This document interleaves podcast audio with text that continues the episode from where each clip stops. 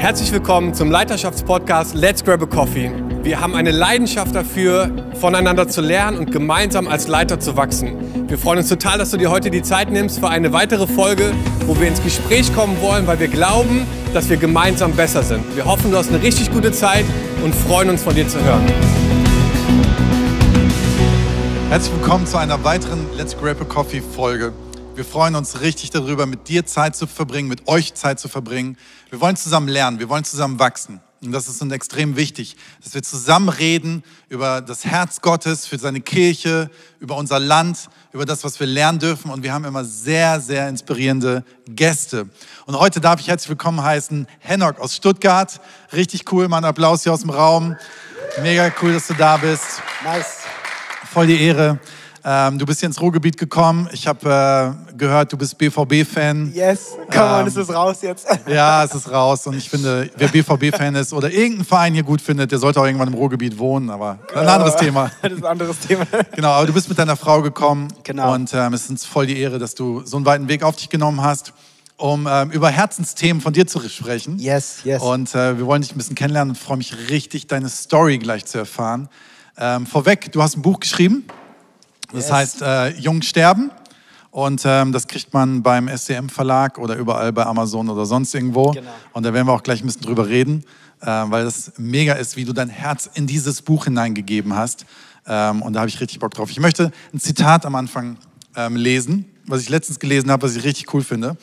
Ähm, unsere Kirchen heutzutage sind manchmal, unsere modernen Kirchen sind manchmal mehr bekannt für zerrissene Jeans als für, für zerrissene Herzen.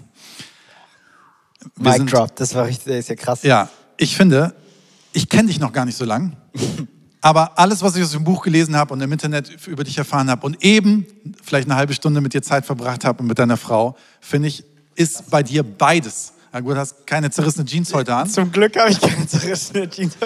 aber ich finde, du bist, Ja. ein, bist ein mega Stylo. Äh, danke, Mann. Ähm, danke. siehst unfassbar gut aus oder ihr seht unfassbar gut aus. Und, ähm, aber ich spüre dir ein zerrissenes Herz für Jesus und für die Menschen. Und ähm, das ist was, was ich mega inspirierend finde. Und ich so das Gefühl habe, dass in der Corona-Zeit und nach der Corona-Zeit Gott uns alle irgendwie dazu formt, dass unsere Herzen mehr wieder zerrissen werden. Und ähm, dass es weniger um Style geht, dass es mehr um unsere Herzensanliegen geht. Und ähm, du kommst aus Stuttgart, Yes, bist in Frankfurt groß geworden. Du bist Jugendpastor im Gospelforum, genau. äh, bist Redner, bist Evangelist und Gründer einer Hilfsorganisation. Was für eine Hilfsorganisation hast du gegründet? Genau, das ist schon jetzt Jahre her. Da habe ich eine Organisation gegründet, nennt sich Projekt Liebe, wo wir Kinder in Afrika supportet haben, in Äthiopien. Und ähm, ist richtig heftig. Dann wurde das, hat sich weiterentwickelt und haben das dann mit einer anderen großen Organisation verbunden. Und jetzt ist es interessant, wir sind gerade im Prozess auch zu schauen, wie es da noch weitergehen wird jetzt. Mega, mega spannend. Ja. Du hast sie mit wie vielen Jahren gegründet, diese Mit Organisation? 17. Mit 17 Jahren. Ja, 17. Ich kenne Leute, die kriegen mit 17 gar nichts auf die Reihe. Die wissen gerade mal, wie man um 12 Uhr aufsteht und du hast eine Hilfsorganisation gegründet. Echt Hut ab, richtig, Ey, richtig danke, cool. Mann. Ähm, dein Buch heißt Jung sterben. Und ich meine, jung sterben, keiner will jung sterben. Das stimmt. Also wenn's, wenn man es jetzt mal ganz genau nimmt, wir alle wollen das Leben auskosten. das stimmt. Du willst wahrscheinlich nicht Menschen ermutigen, ihr Leben zu verkürzen oder sonst irgendwas. Im Gegenteil. Und äh, nimm uns mit hinein. Was ist dein Herz dabei, wenn du sagst, jung sterben? Weil es ist ja irgendwie so ein Widerspruch, ne? Ähm, nimm uns mit rein. Ich habe bewusst diesen Titel gewählt, äh, damit Leute, bevor sie es lesen, schon mal einfach Gedanken drüber machen. Um was geht's? Was meint er? Äh, vielleicht Menschen, die nichts mit dem christlichen Kontext zu tun haben, denken, krass, jung sterben, okay, bin ich gerade dabei, fange ich mal an zu lesen. Ähm, bei jungen Sterben geht es nicht darum, kürzer zu leben, länger zu leben, sondern vielmehr, wie kann ich richtig leben, effektiver, ein Leben voller Berufung und Bestimmung. Und ich bin so an einem Punkt gekommen mit dem Buch auch, und das ist auch, was mein Leben ist, dass wenn der Mensch am Ende kommt, wenn der Mensch am Ende angekommen ist, dann fängt wirklich das Leben an. Sterben, um zu leben. Ja, wir sehen das ja auch in der Bibel. Ist jemand in Christus, ist er eine neue Schöpfung. Das Alte ist vergangen, das Alte ist tot, das Alte ist gestorben, siehe, Neues ist geworden. Und ich glaube, dass an so vielen Punkten, ob es jetzt Berufung, Bestimmung ist, ob man weiter im Leben kommen möchte, fängt es an mit Hingabe, fängt es an mit dem Sterben. Deswegen jung sterben, weil ich glaube, es ist nie zu früh, eine Entscheidung für Jesus zu treffen. Und deswegen habe ich mich für diesen Titel äh, Jung sterben entschieden. Ich finde es einen mega mutigen Titel. Ähm, ich kann mir vorstellen, dass alleine dieser Titel Menschen erreicht, die auf, nur aufgrund dieses Titels sagen, Moment, mir ist eigentlich nach Sterben. Und lesen das und erfahren wahrscheinlich genau das Umgekehrte. Du hast in dem Buch geschrieben, dass du, ähm, dass du, dass dir oft begegnet ist, dass Menschen ihr Leben sich nehmen wollen, dass du volles Herz für diese Menschen hast. Yes. Ähm, und da geht es ja auch ein bisschen darum, Menschen einen Mut zu geben, dass wenn in dir drin was stirbt, dass dann gerade das Leben kommt. Ne? So wie das Samenkorn in die Erde geht und sterben muss, damit was Neues aufgehen muss. Und ich finde das ein unfassbares Prinzip. Und man muss mal sagen, ich habe das Gefühl, in unserer Welt ist dieses Prinzip null attraktiv. Also, weil Leider. in unserer Welt geht es darum, hey, ich, ich will alles erreichen, ich will möglichst alles irgendwie, irgendwie alles können, alles tun, aber ich will doch nichts begraben. Ne? Ich will lieber alles mhm. behalten so. Aber vielleicht gehen wir nochmal in deine Story. Dieser Titel hat ja auch ein bisschen was mit deiner Geschichte yes. zu tun, weil du hast einen, so einen Turning Point gehabt, yes. äh, den du in deinem Buch beschreibst, aber den will ich nicht erzählen, sondern das ist viel spannender, das von dir selber zu hören, yes. wo du das Gefühl hattest, hier ist dein Leben vorbei. Erzähl uns davon. Es war der 17. November 2011 an einem Abend. Ich hatte mit einer Speisenröhre Entzündung zu kämpfen gehabt, schon drei Wochen. Ich hatte wirklich Schmerzen gehabt, das kann ich nicht beschreiben. Ich schreibe das auch im Buch. Ich dachte an diesem Abend, das ist mein letzter Abend. Ich dachte, ich sterbe. Ich, ich habe gebrochen gehabt und das Entzündete kam raus. Das war einfach schrecklich. Ich wünsche niemandem das. Und ich kam an einen Punkt, wo ich gesagt habe, ich will nicht mehr leben. Und dann habe ich mir gedacht, so, ich will nicht mehr leben, ich kann nicht mehr leben, weil die Schmerzen so stark sind. Und oft ist es so, dass wenn wir Menschen unter Druck gesetzt werden, ist auf einmal der Tod wie ein Ausweg. Und irgendwie der Tod sieht aus wie ein Weg raus aus dem Schmerz oder Trauer. Und deswegen gibt es viele Menschen, die Selbstmord begehen. Und an diesem Punkt, ich wollte einfach nur sterben. Aber dann kam auch der Punkt, okay, was passiert nach dem Tod? Unglaublich viele Fragen und Emotionen an diesem Abend. Und ich bin ja christlich aufgewachsen und ich habe von Gott gehört. Und dann war das so ein Moment, wo ich gesagt habe, okay Gott, wenn du real bist, an diesem 17. November, dann, dann mach doch ein Wunder. Dann mach doch ein Wunder. Und wenn du ein Wunder tust, dann verspreche ich dir mein Leben, dass ich mein Leben dir hingebe, aufgebe. Ich, ich habe zu Jesus gesagt, wenn du wirklich mich jetzt heilst, dann gehe ich all in. Dann mache ich keine Spielchen mehr. So, dann weiß ich ganz genau, dass du real bist. So, ich, wollte, ich wollte einen Beweis haben, so, was auch voll verständlich ist. Und äh, ist nichts passiert. Aber in diesem Moment, wo ich angefangen habe, zu Gott zu sprechen, so eine unglaublicher Frieden und Liebe in meinem Zimmer gekommen und ich konnte es damals gar nicht so fassen, was für eine Atmosphäre in meinem Zimmer war so und ich liebe es so Jesus ist mir nicht begegnet in der Kirche, er ist mir begegnet in meinem Zimmer in einem Zeitpunkt, wo ich von Gott weggerannt bin, wo ich nichts von ihm wollte, wo ich aktiv in Rebellion gegen Gott gelebt habe. Und dann kommt Gott zu mir in mein Zimmer und ich erlebe seine Gegenwart. Das war so paradox.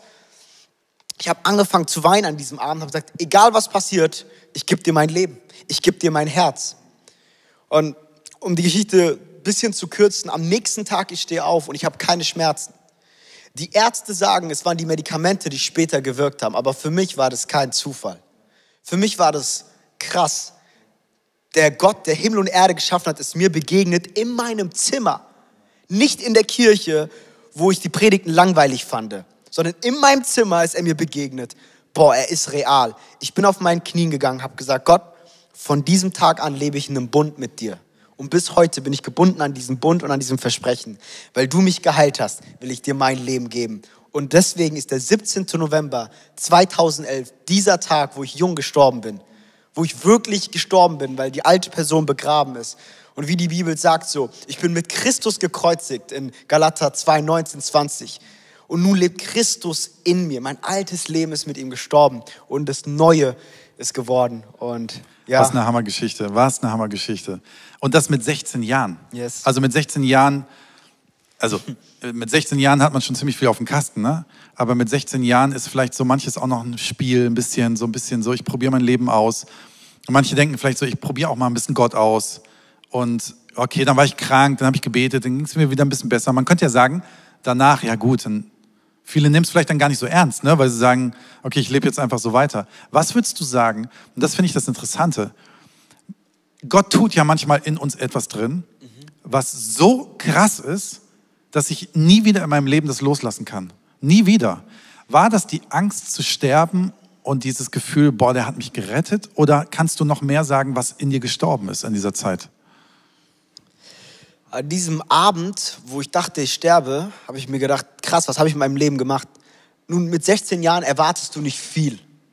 Und ich glaube, von einem 16-Jährigen wird jetzt auch nicht viel erwartet. Man ist schon glücklich, wenn die 16-Jährigen ihre Hausaufgaben machen, in die Schule gehen und da aufpassen.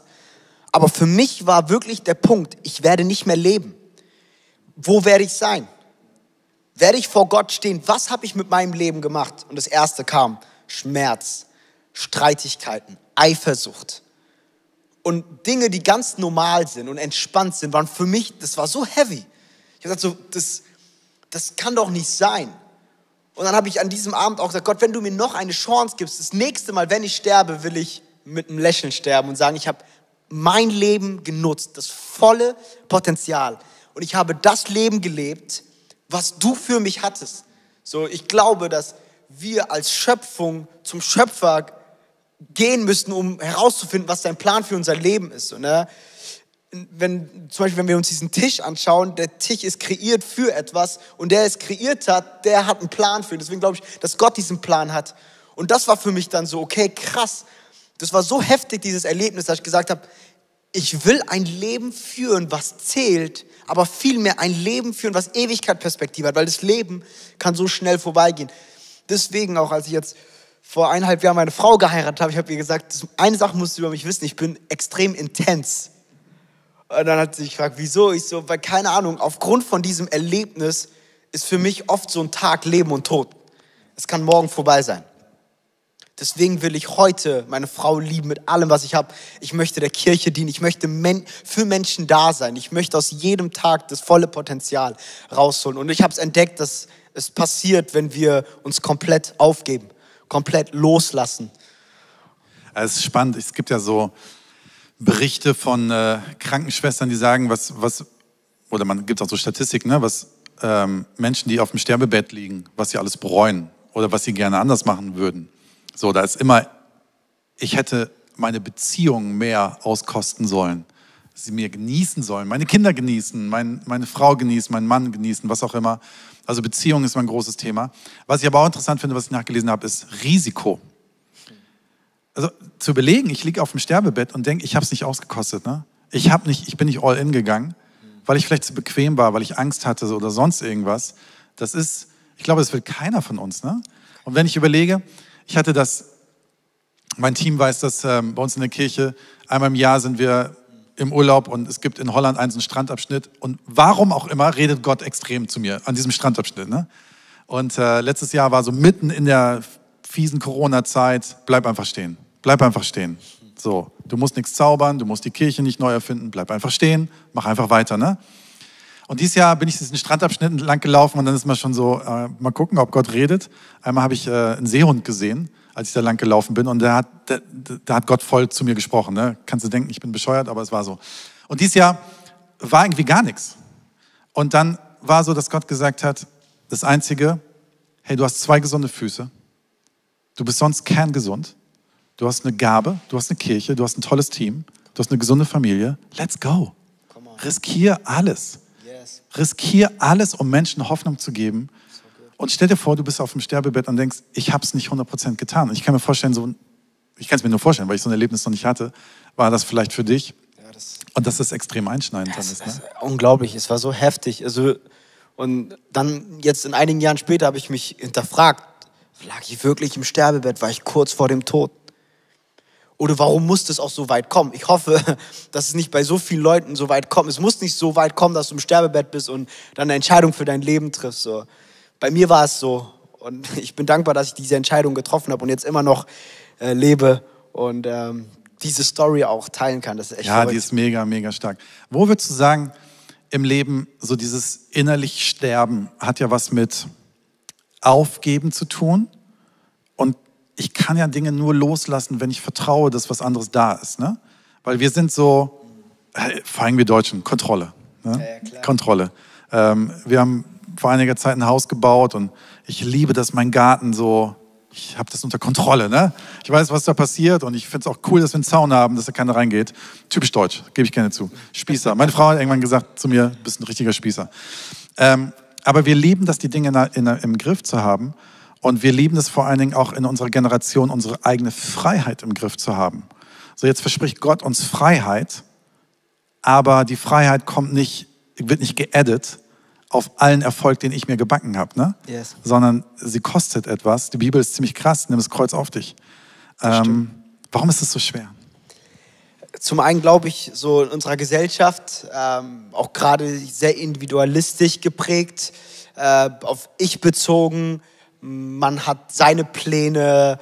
Ich will mit, keine Ahnung, mit 30 mein erstes Haus haben, vier Kinder, ein Hund, wenn noch eine Katze da ist, dann entspannt. So dieses ganze, die Vorstellung, die man hat. Und ich habe da ein Bild und dieses Bild hat mir richtig geholfen. Gerade auch für uns Menschen, die glauben oder auch nicht glauben. Oft irgendwie Jesus oder Gott oder die Kirche.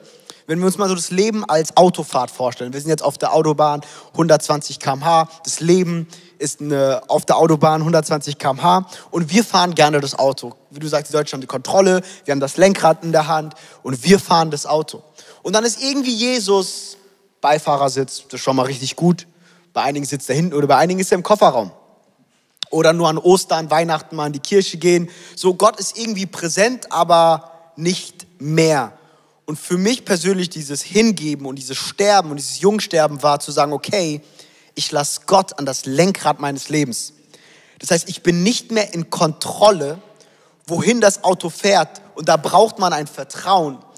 Und jetzt kann man sich die Frage stellen, okay, wie wird dieses Vertrauen aufgebaut? Aber oft ist es genau an diesem Punkt, dass wir Angst haben, loszulassen.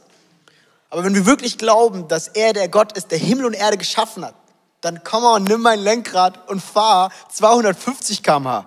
Da gibt es doch einen sechsten, siebten, achten Gang, keine Ahnung. So, aber oft ist so, und das merke ich auch heute, ist immer noch ein Kampf. Es gibt noch heute in meinem Leben Bereiche, wo ich sage, okay, Gott, ich bin jetzt am Lenkrad und ich fahre das Auto.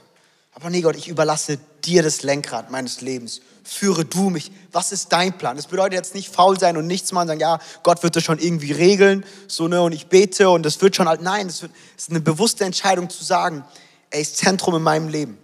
Er ist mein Fokus. Voll. Und ich er mein, führt es. Das ist im Prinzip das Wort Buße auch, ne? Also Buße ist ja etwas zu sagen, so, okay, ich gebe ich geb den falschen Weg auf, aber ich gebe auch Sicherheiten auf. So, der reiche Jüngling, genau. ähm, der loslassen muss. So, man hm. könnte jetzt denken bei der Bibelstelle reiche Jüngling, es geht darum, hey, Jesus will, dass wir arm leben. Hm. Oder der Pastor vorne will einfach nur mein Geld. ähm, reiche Jüngling ist einfach so dieses, wenn du, wenn du weiterkommen willst, hey, gib, gib alles her, ne? Gib deine Sicherheit her. Ähm, und es ist für uns so schwer.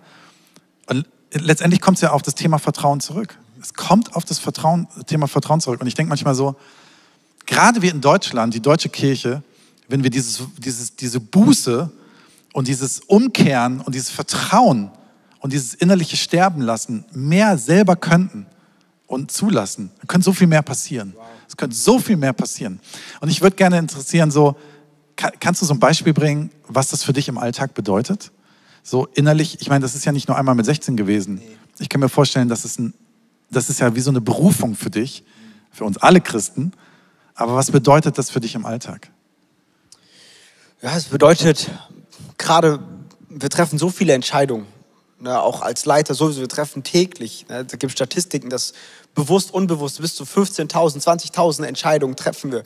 Und für mich, ich hinterfrage dann oft, okay, ist das jetzt nur, was ich möchte, aber Gott, was ist dein Plan? Ist jetzt nicht so krankhaft und irgendwie auch religiös, so, oh, was muss ich machen als nächstes, sondern einfach, okay, wo kann ich loslassen? Wo kann ich aufgeben? Bei mir ist es jetzt so, ich bin in den letzten Monaten auch in der Zeit in Corona viel unterwegs und bin am Predigen und so. Und ich habe jetzt so mein Konzept, ich habe meine Punkte, ich habe meine Struktur. Okay, so läuft es und ich habe so, ich verlasse mich so auf meiner Vorbereitung, auf meine Gabe. Und jetzt hatte ich letzte Woche ein Event gehabt und ähm, ich lag einfach für ein paar Tage, war ich einfach, ähm, ging es mir nicht gut.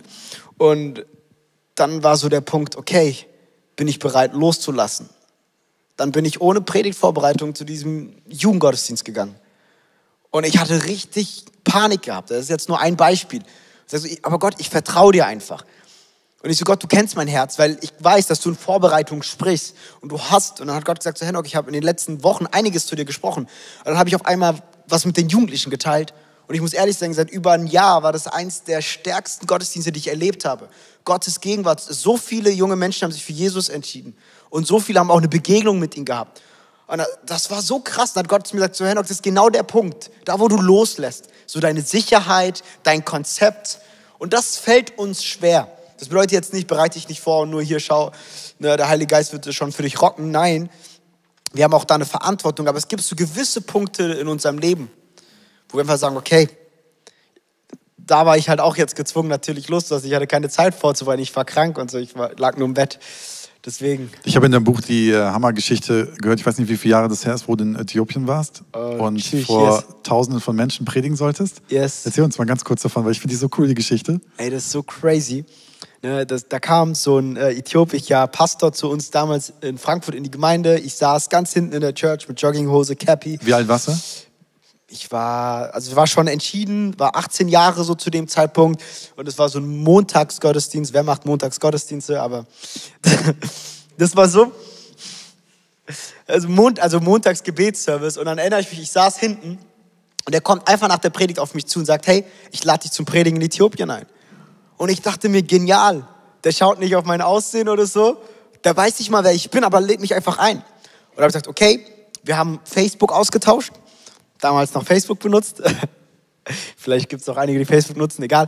Wir beten später für euch. Ähm, und so richtig krass, dann haben wir geschrieben, hat er mich eingeladen, hat gesagt, ja, bereite dich vor, 200 bis 300 Leute werden kommen. Und ich habe mir gedacht, okay, let's go, wir werden das irgendwie rocken, schaffe ich schon. Und dann bin ich dort, komme ich an und dann werde ich von mehreren Pastoren so begrüßt. Und dann sagen die so, ja, ey, schön, dass du hier bist und so, du bist unser Hauptsprecher für die nächsten drei Tagen. Und ich dachte mir so, what? Ich habe nur eine Predigt vorbereitet. Da sagt er, ja, nee, du predigst Freitag heute und dann Samstag den ganzen Tag und Sonntag. Und ich so, okay. Und dann laufe ich in diesen Saal rein. Das war kein Saal, das war fast wie eine Arena und über 6000 Menschen. Also wirklich wie in einem falschen Film. Und ich mit. Also ich stelle mir so vor, der Homie aus der letzten Reihe am Montagabend in Frankfurt, hey, komm mal mit zum Predigen nach nicht nach Frankfurt, sondern Äthiopien. Ich habe ein Jahr drauf Als Hauptredner. Als Hauptredner. Vor 6000 Leuten. Genau. Alter und Schwede. Das war jetzt nicht, wo man denkt, boah, voll cool. Ich habe mir richtig in die Hose gemacht. Mein Bruder hat mich ausgelacht. und ich hatte halt richtig Panik gehabt. Und das war dann auch, wo ich sagte, okay, dann kam auf einmal so, ich bin zu jung, ich bin nicht begabt, ich habe theologisch nichts drauf. Ich kann, ich kann auch nicht zu 6000 Menschen sprechen. Ich kann das nicht, das geht nicht. So, und das war auch ein Moment, wo ich loslassen musste. Und dann, ich erinnere mich, ich, ich gehe auf die Bühne und ich mache nur die Begrüßung. Und ich sage so, ist so schön hier zu sein, ich glaube, Gott ist hier. Und in dem Moment kam die Gegenwart Gottes wie ein Wind. My wow. goodness, das war verrückt, das war verrückt. Und am Ende, ich habe, in Afrika predigt es auch nicht 30 Minuten, deswegen, das, meine Predigt war sowieso hingeschmissen. Es war so mega geführt und da durfte ich auch lernen, boah, dass Gott die Schwachen gebraucht. Gott gebraucht die Menschen, 1. Korinther 1, 27, 28. Er gebraucht das Schwache, das Unedle, um das Starke zur Schande zu machen. Und ich weiß noch, ich habe am Ende gesagt, Gott hat einen unbekannten jungen Mann in dieser Stadt gebraucht, um seinen Namen bekannt zu machen. Und das war so krass und das passiert, wenn wir sagen, nicht mehr ich, sondern du, nimm du die Kontrolle.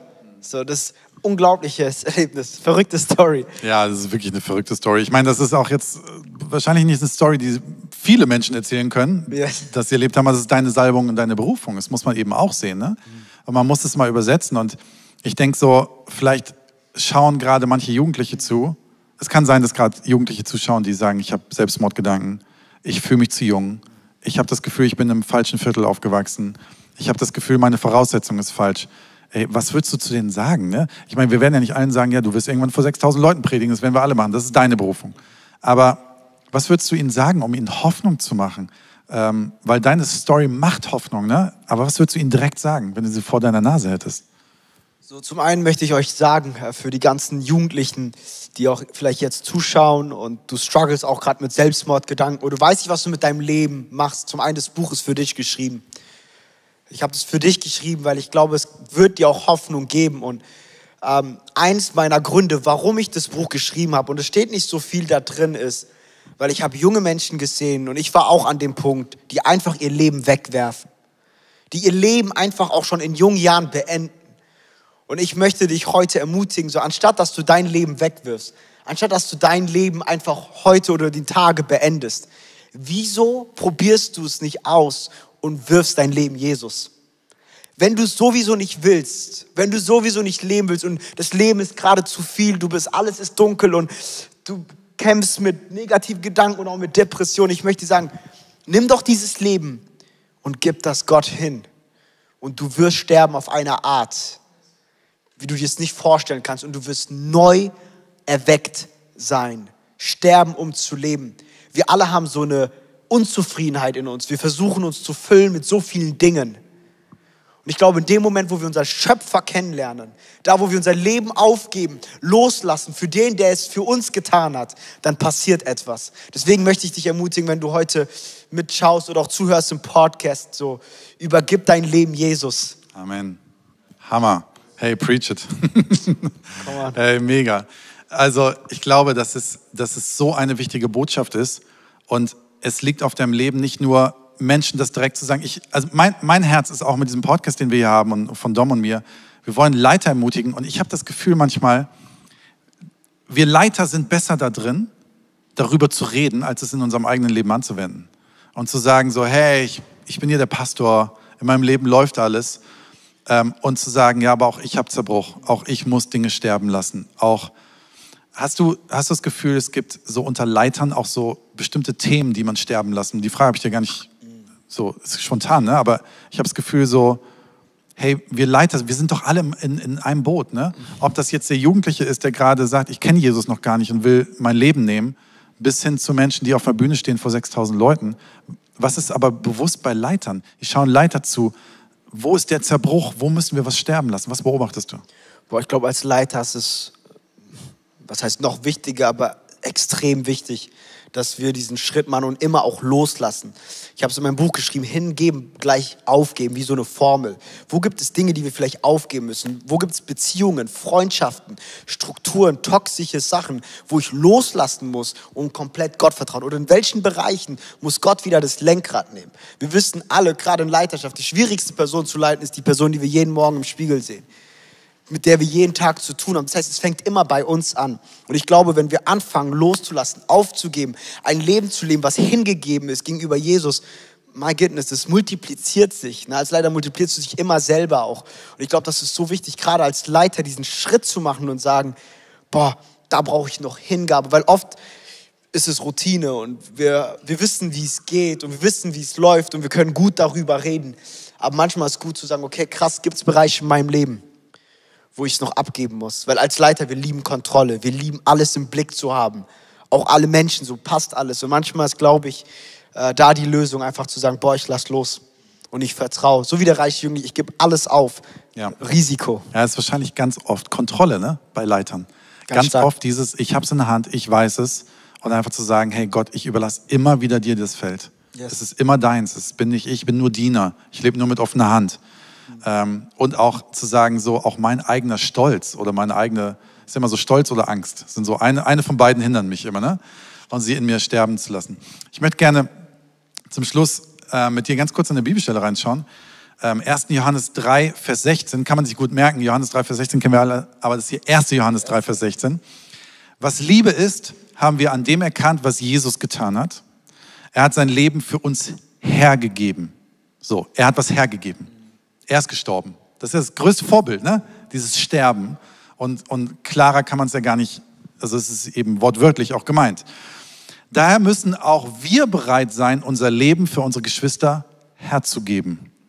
Angenommen, jemand, der alles besitzt, was er zum Leben braucht, sieht seinen Bruder oder seine Schwester Notleiden. Wenn er sich ihnen nun verschließt und kein Erbarmen mit ihnen hat, wie kann da Gottes Liebe in ihm bleiben? Das finde ich krass. krass. Stell dir vor, du gibst nichts her. Wie kann, wie kann Gottes Liebe in mir drin bleiben, wenn ich nicht bereit bin zu sterben für andere. Ne? Also dann sinn, Wow. sinnbildlich. Und ich frage mich so, und das ist wirklich, wirklich so eine ganz ehrliche Frage, die ich lernen möchte, die vielleicht viele lernen möchten. Wie kann ich einer jungen Generation oder überhaupt der jetzigen Generation, die lebt, vermitteln, dass sie ihr Leben geben sollen? Weil, wir, wie wir schon gesagt haben, es ist schwer. Und was weiß ich, da sitzen Jugendliche im Jugendgottesdienst oder sitzen Menschen im, im Gottesdienst und sagen so, hä? Du willst, du willst, was willst du denn eigentlich von mir, ne? Du willst, du willst was von mir, du willst, dass ich was hergebe. Wie vermittel ich ihnen das? Klar, durch dein Zeugnis wahrscheinlich, ist es cool. Aber was, was würdest du sonst noch sagen?